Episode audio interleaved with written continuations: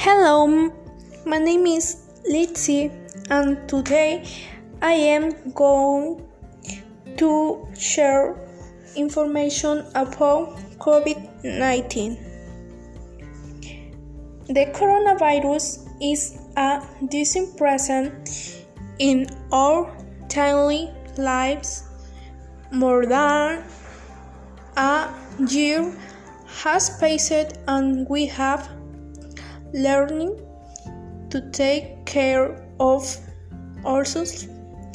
We have suffered it has not been easy than we why we continue to take care of ourselves and take precautions precautions to avoid more infections.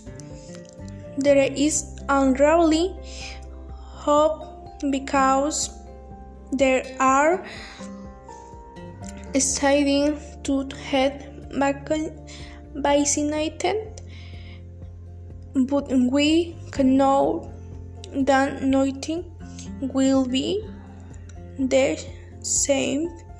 Family, friends, people close to us sadly are no longer with us but if one day we return to normal we must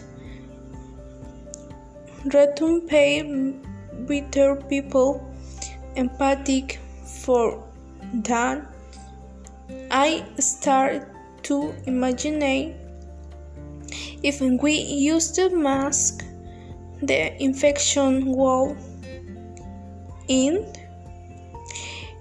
If we keep a healthy distance, there will be no contagion.